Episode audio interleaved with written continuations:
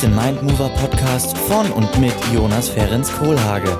Der Podcast, der dir die Basics aus der Physiotherapie nahebringt und dich bei deinen gesundheitlichen Zielen unterstützt.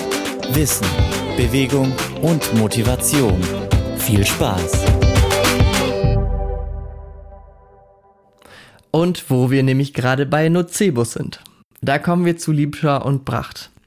Vielleicht kennst du den Kanal schon auf YouTube. Ich glaube, das ist wirklich der bekannteste Kanal, aber sonst sind die natürlich auch überall vertreten mit wirklich Millionen Klicks. Also ich habe gerade mal geschaut, deren bekanntestes Video mit dem größten Nocebo übrigens auch äh, hat 11 Millionen Videos und die, die dann so folgen, das sind keine Ahnung, geschätzt 20 oder so, die haben alle mehr als eine Million, irgendwie eins bis drei Millionen Klicks. So viele Leute im deutschsprachigen Raum haben sich das also angeschaut und so viele Leute bekommen auch Informationen von Liebschau und Pracht. Dahinter steckt eben Roland Liebscher-Bracht, übrigens halt ein ehemaliger Kampfsportler und Maschinenbaustudent. Und seine Frau, Dr. Petra Bracht, eine Allgemeinmedizinerin mit Schwerpunkt der alternativen Ernährungsmedizin. So, jetzt darf man sich natürlich schon mal fragen, wie sind diese beiden Personen darauf gekommen, so viele therapeutische Tipps zu geben? Ja, da gibt's natürlich eine Geschichte dahinter, dass Roland Liebscher-Bracht halt gerade im Krafttraining ähm, so viel Interesse daran gezeigt hat, eben Schmerzen zu lindern. Und ich habe mir das mal durchgelesen. Die Motivation ist auf jeden Fall da, ja, das sieht man. Und die haben unglaublich viele, unglaublich motivierende Videos. Und haben auch ein Programm entwickelt für eine Schmerztherapeutenausbildung. Hört sich soweit ja erstmal ganz gut an. Obwohl man sich natürlich fragt, okay, mit dem Hintergrund, woher kommt das Know-how und wie genau gehen sie damit um? Ja, das ist ja immer wichtig. Und Roland Liebscher-Bracht steht wirklich schon seit Jahren in Kritik. Und das nimmt immer mehr zu, weil er natürlich auch eine sehr große Reichweite hat und eben, wie ich gleich so ein bisschen drauf kommen möchte, eben nicht wirklich reflektiert bzw. sich die Dinge annimmt, die ihm vorgeworfen werden. Schon seit Jahren bekommt er eben Kritik aus, gerade auch aus den physiotherapeutischen Reihen, die auch so ein bisschen wissenschaftlicher angelehnt sind. Denn das Ganze, was er aufgebaut hat, über diese 30 Jahre, ähm, das Ganze beruht quasi auf einer Studie, die er am Anfang gemacht hat, ähm, weder kontrolliert noch blind. Also da möchte ich überhaupt gar nicht auf die Studien eingehen. Ich habe mir gerade auch noch mal die Studienseite aus der Website angeschaut. Und das kann man einfach nicht wirklich Studienseite nennen, beziehungsweise ähm, da, da ist nichts kontrolliert, das sind teilweise einfach auch nur Berichte und äh, da kann man halt eben nicht davon ausgehen, dass das wirklich äh, evidenzbasiert ist, was er dort macht. Bedeutet, er hat ein Konzept aufgebaut auf Theorien, die nicht wirklich stimmen, auf Studien, die nicht wirklich aussagekräftig sind. Und das ist eigentlich die ganze Kritik dahinter ähm, dass das Ganze manchmal funktioniert und dass die Videos motivierend sind, dass die Leute dadurch in Bewegung kommen und dadurch vielleicht auch weniger Schmerzen haben, das würde ich jetzt so selber gar nicht hinterfragen. Ist halt die Frage, wie man das Ganze auch verkauft, A, und B, was man halt zu diesen ganzen Videos und Übungen sagt. Denn wie gerade schon angesprochen, das meistgeklickte Video, da geht es um die Schlafposition dass eine gewisse Schlafposition zu Schmerzen führt. Und das kann man so wissenschaftlich zum Beispiel gar nicht unterstützen. Was passiert jetzt also, wenn du dieses Video guckst und dir denkst, oh, von meiner Schlafposition kommen meine Schmerzen? Du versuchst irgendwie dich zu zwingen, in einer anderen Position zu schlafen. Der Witz ist, ähm, die Schlafposition und Schmerzen, da konnte wiederum keine Korrelation festgestellt werden. Und in der Nacht bewegt man sich halt sehr viel. Man wechselt die Position sehr häufig. Also darüber einen Einfluss zu haben, sehr unwahrscheinlich. Ja. Man kann es natürlich ausprobieren, so ist es nicht. Aber ähm, in dem Moment denkt man ja auch, okay, ich habe jetzt wieder Schmerzen, wenn ich in einer anderen Position bin. Wo wir wieder bei den Nocebus wären. Also ruhig diese Folge nochmal anhören über deine Wirbelsäule, ja, Folge 14. So. Dann hat er auch sehr viele Falschaussagen in Richtung Arthrose, wie Arthrose entsteht und ähm, wie man das Ganze angehen muss. Zum Beispiel auch, dass eben gewisse Spannungsfaktoren in Muskeln und Faszien zu äh, Bandscheibenvorfällen führen. Das ist aber nicht bewiesen. So. Und dann geht er auch noch so weit, wo wir natürlich jetzt gerade in diesem Podcast ähm, komplett gehemmt werden würden, wenn wir diesen, diese Folge hören würden von ihm. Denn er sagt nämlich, dass Krafttraining mit Gewichten für Rückenschmerzen schlecht ist und die Rückenschmerzen sogar verschlimmern kann. So. Und da wissen wir wirklich aus vielen Studien, dass natürlich jegliche Art von Bewegung, aber auch gerade das Krafttraining sehr positiv wirken kann auf Rückenschmerzen. Also eine komplette Falschaussage. Und seit Jahren wird ihm das auch öffentlich, ja, kommuniziert und da wurde versucht, in den Austausch zu gehen. Auch ganz witzig, in einem Video ging es dann darum, ähm, wie du im Gehen deine Muskeln verkürzt. Mm, also wirklich, ähm, hinterfrage solche Informationen einfach und schau, dass du auf die Bewegung achtest, dass du in Bewegung kommst und nicht unbedingt immer, was die Leute sagen, gleich glaubst. Und wo ich vorhin nochmal dabei war, Verkauf. Ich finde es total genial, wie gut die sich verkaufen können, ja. Das Problem ist, sie verkaufen hauptsächlich ihre drei Therapiemethoden, wo sie eben auch sagen, man bekommt teilweise lebenslang, ja, das ist natürlich ein Heilversprechen, hat man keine Schmerzen mehr dadurch. Nämlich durch das Dehnen, Rollen und Drücken. Und das Rollen und Drücken dafür verkaufen sie wiederum so Faszienrollen, ähm, so bestimmte Triggergeräte. Äh, und das Ganze kann ja auch funktionieren, dass das Schmerzen lindert gerade auch kurzfristig. Aber sie verpacken das Ganze in Heilversprechen.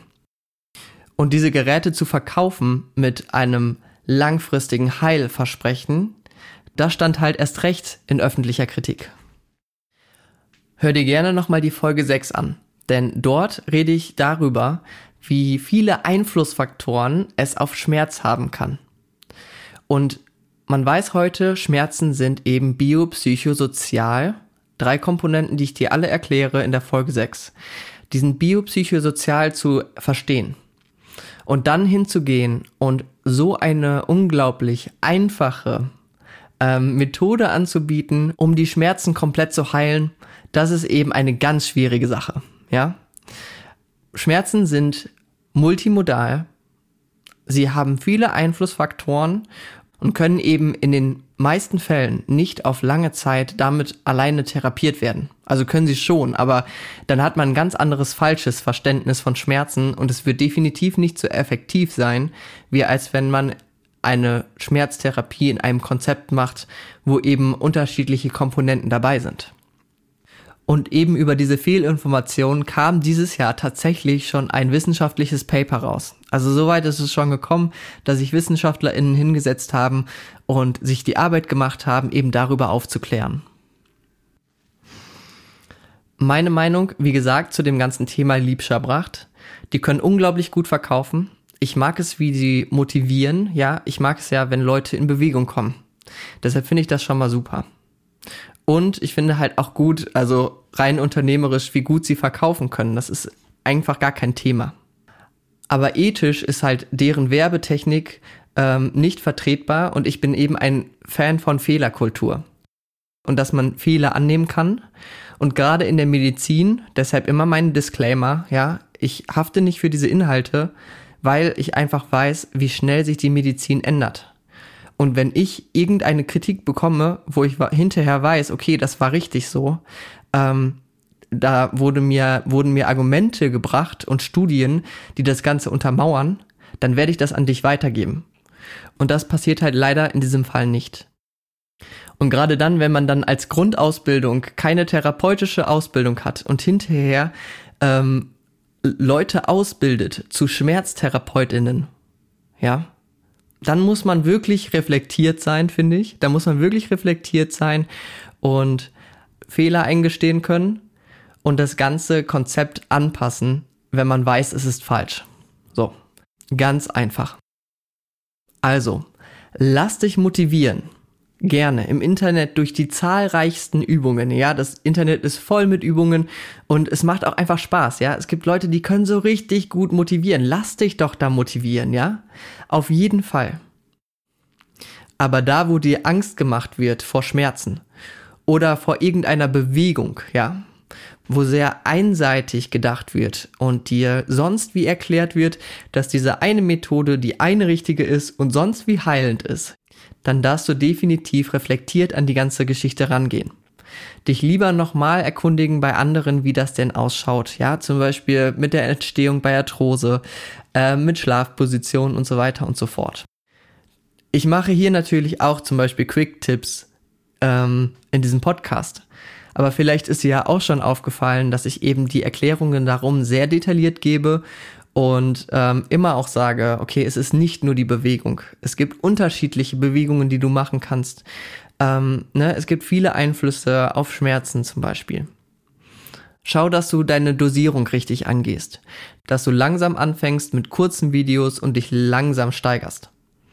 Ähm, dazu, zur Belastungssteigerung, gibt es auch schon eine Folge, super interessant, gerade so bei längerfristigen Problemen. Ja, die Folge 12, Belastung und Belastbarkeit, ein bisschen kreativer dargestellt, ja, mit Poseidon und einer Insel am Wasser und so. Vielleicht erinnerst du dich. Ähm, ansonsten nochmal reinhören. Und in der Folge 11 erzähle ich dir auch ein bisschen mehr über die, in Anführungsstrichen, richtige Haltung, ja. Die Erklärungsmodelle ändern sich wirklich, aber die Therapiemethoden bleiben meistens. Es gibt einfach auch so viele Trends, ne? das hast du ja bestimmt auch schon mitbekommen, Faszientraining. Auf einmal sollte man hauptsächlich nur noch den Bauch trainieren, beziehungsweise der Bauch war ganz wichtig. Dann war es so, dass für die Schmerzen immer nur die tiefe Muskulatur an der Wirbelsäule verantwortlich war. Wenn Studien dann wiederum das eine Training mit dem anderen Training vergleichen, meistens kommt ungefähr das gleiche bei raus. Hauptsache, du machst irgendwas, du gehst deine Dinge an und wenn du jemanden hast, der total motiviert ist für eine bestimmte Trainingseinheit, für eine bestimmte Trainingsmethode, lass dich davon motivieren und weiß einfach im Hinterkopf, es gibt unterschiedliche Arten, wie du deine Schmerzen angehen kannst. Hauptsache, du findest auch etwas, was dir Spaß macht. Und gerade deswegen auch die Übungen für zwischendurch bei der Arbeit. Schau, dass die dir Spaß machen, schau, dass du da coole Übungen raussuchst, ähm, und wenn du dir unsicher bist bei der Ausführung, kannst du ja wirklich irgendwann mal von einem Physiotherapeuten, von einer Physiotherapeutin darüber gucken lassen. Dem Ganzen steht ja überhaupt nichts im Wege. Bleib bei den Basics. Auf meinen Kanälen bekommst du Tipps für die Umsetzung deiner gesundheitlichen Ziele. Mit dem aktuellen Wissen lernst du eben solche Inhalte und Mythen einzuordnen, ja, das ist eigentlich ganz cool. Wissen wirklich im Hintergrund zu haben und wenn du was Neues siehst, dann weißt du ungefähr, in welche Richtung das geht, wie du es einordnen kannst. Und du erfährst wirklich alles um Bewegung, um Schmerzen, um den Zusammenhang auch über zum Beispiel die Arbeitsplatzgestaltung. Und wenn du möchtest, sei am 1. oder 5. September bei meinem ersten Online-Seminar dabei. Ich freue mich schon richtig. In dem Seminar geht es nämlich genau darum, ähm, wie du auf der Arbeit für deine Gesundheit und deine Produktivität in Bewegung kommst. Hört sich jetzt vielleicht erstmal so ein bisschen theoretisch an. Ja, okay, diese ganzen Arbeitsplatzgestaltungsseminare haben vielleicht auch schon einige mitgemacht.